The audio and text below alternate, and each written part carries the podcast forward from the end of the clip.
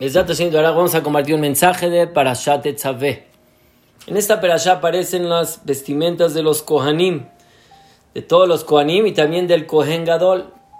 Y hoy nos vamos a enfocar en los Pa'amones Shelame'il, las campanitas de oro que le colgaban a la túnica del Kohen Gadol. El Kohen Gadol, cuando entraba a hacer su abodá en el Bet entonces entraba con una túnica y abajo en el borde inferior le sonaban unas campanitas. Como dice el Pasuk, Benishma Y su voz se va a escuchar cuando llegue delante de Dios. Y hay que entender cuál es el significado de este sonido. ¿Para qué estas campanitas? Todo lo contrario. Cuando una persona entra a un Beta Knesset, pues, lo mejor es estar en, en, silencio absoluto. Hay que tener temor a Hashem ¿Para qué eran estas campanas?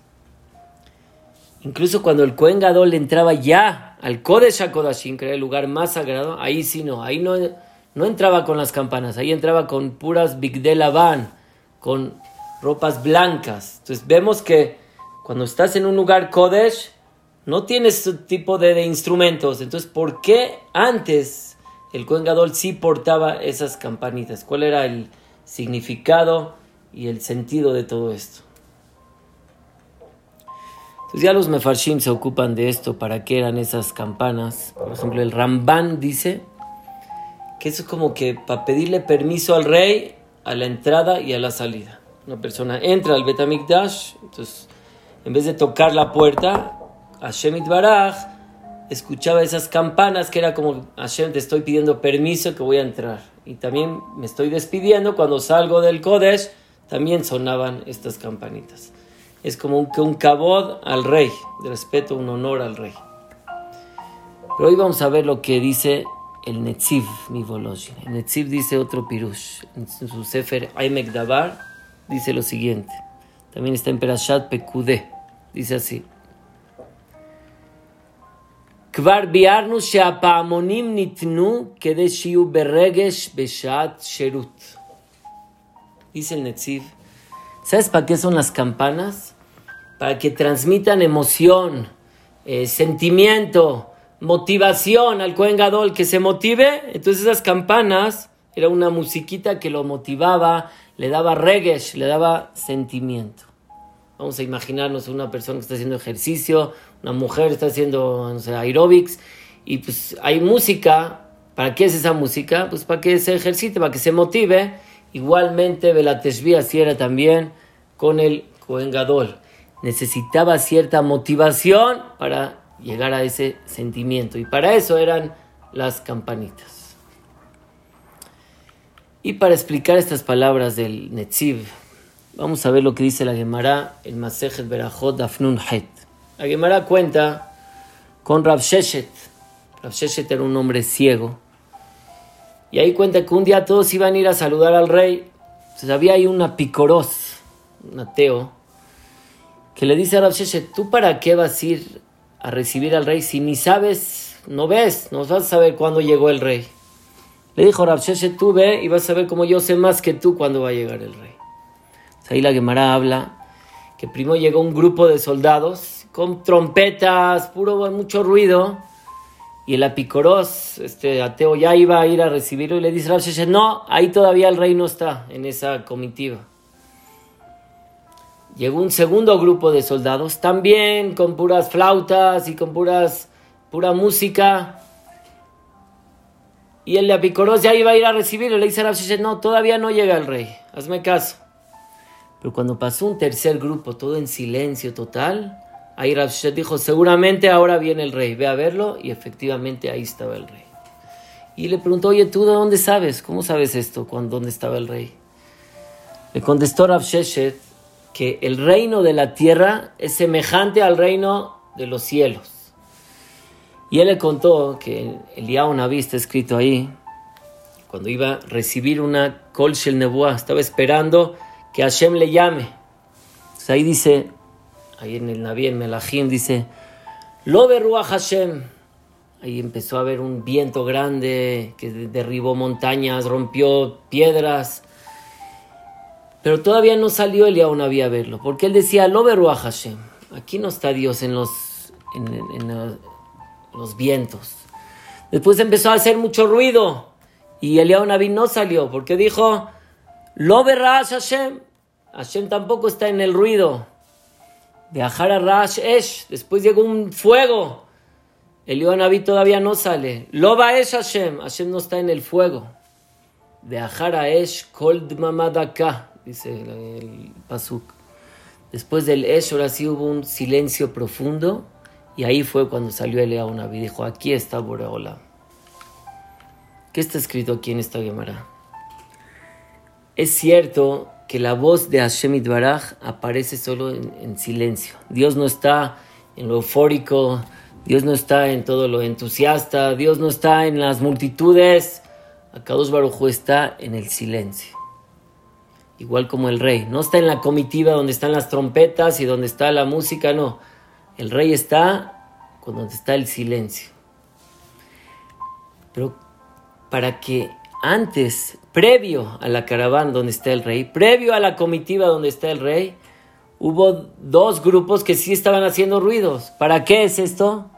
No nada más para el honor del rey, sino para despertar la emoción, para despertar la, la el, anhelo para despertar esa motivación que ahí viene el rey, entonces se requería de esas trompetas, se requería de ese, de ese ruido.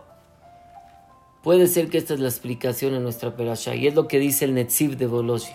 Claro que en verdad en el Kodesh HaKodashim, en el lugar más sagrado que había un silencio profundo, y ahí el Kohen Gadol entraba en ropas blancas, ahí no habían esas campanas. Cuando tú ya estás conectado con Dios, no necesitas todo tipo de, de algo externo, nada. Pero para que llegues a conectarte es útil que hayan campanas, para que entres en regues, para que entres en sentimiento. Entonces el Cohen en el Kodesh, esas campanitas lo entusiasmaban, le, daban sentimiento, le daban este, motivación para poderse conectar con Hashem Itbaraj.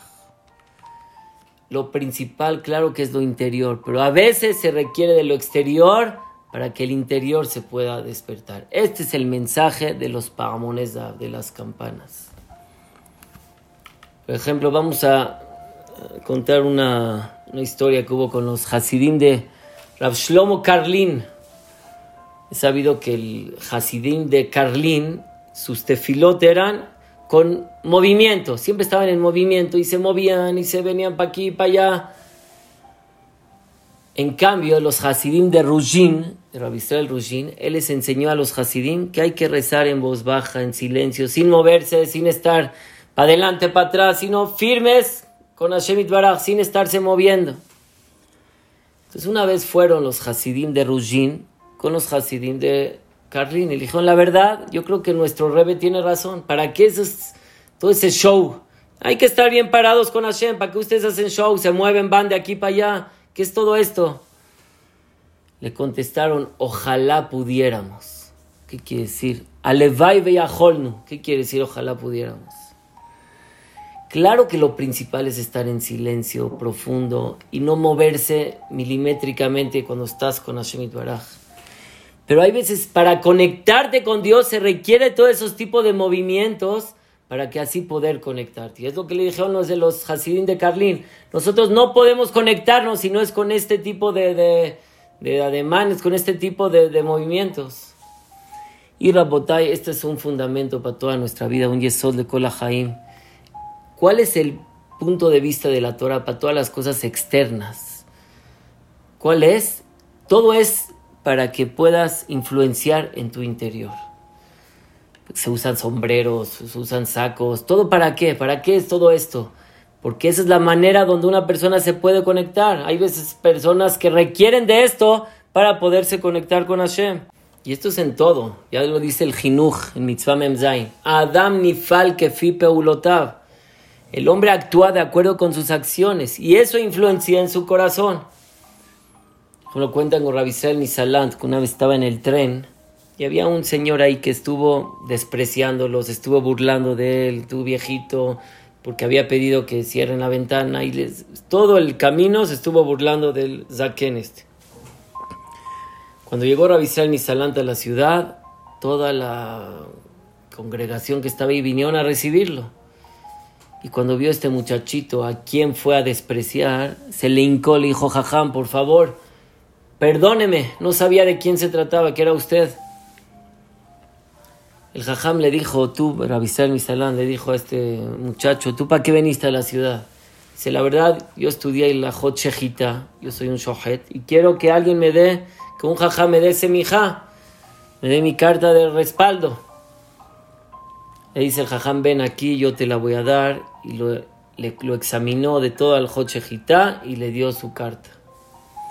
Y ya sus alumnos le preguntaron a Rabisel Misalán, ¿por qué? ¿Por qué tanto usted la hizo? ¿No vio todo lo que le hizo? Ya le pidió perdón, perdónelo. ¿Para qué le tiene que todavía que enseñar la salajot y darle la carta de respaldo? Le dijo, mira, yo realmente cuando él me pidió perdón no podía perdonarlo. La verdad me hizo sufrir mucho todo el camino, no podía. Entonces tuve que hacer todo tipo de acciones para que yo me convenzca a mí mismo en que realmente lo quiero perdonar. Y por eso hice acción de enseñarle y de escribirle a él, que tal vez por medio de eso ahora sí se me va a meter en el corazón el perdón. Este es el yeso que dijo también Rabisel Misalán. Trabajó a través de lo externo para que eso afecte en su interior. Y esto es en todo. Por ejemplo, como dijimos en la ropa. Cuando una persona se viste bien, le da seguridad. La ropa te da seguridad a ti mismo, te da personalidad. Y eso influencia en tu sentimiento, en tu estado espiritual. En todo. Si una persona no, no está acorde a su vestimenta, entonces él mismo se va a influenciar en, en otra, en diferente cosa. Por ejemplo, si una persona está en un ambiente no tan religioso, hay mujeres, alcohol, etc., y no quiere que le afecte todo esto, porque pues, se va a llegar a hablar mal, hablar de, groserías, ¿qué hace esta persona? Un ejemplo de esto es que se saque sus tzitziot, que se ponga la kippah. ¿Por qué? Porque esto ciertamente no va a caer. Si una persona no está acorde de mi vestimenta, estar haciendo lo que están haciendo ellos. De eso se trata también la ropa elegante, un traje, un sombrero en Shabbat. ¿Para qué es esto? Te da forma y te afecta para que tú te comportes acorde de tu vestimenta. Claro que todo esto es hitzoniut, sí. Todo esto es nada más algo externo. No es que la ropa sea uno, no. Pero la ropa te hace que tú te vistas, que tú te comportes acorde a tu vestimenta. Por eso dicen Mitzrayim, los shinuet malbusham ¿Qué tan virtudes que Amisel no cambiaron su vestimenta? Y es una vestimenta, es algo externo. Muchas veces lo externo a la primiut, influencia en la interioridad. Baraj, que entendamos este mensaje de las campanas y que siempre busquemos cómo cambiar nuestro interior. Amén, ve amén.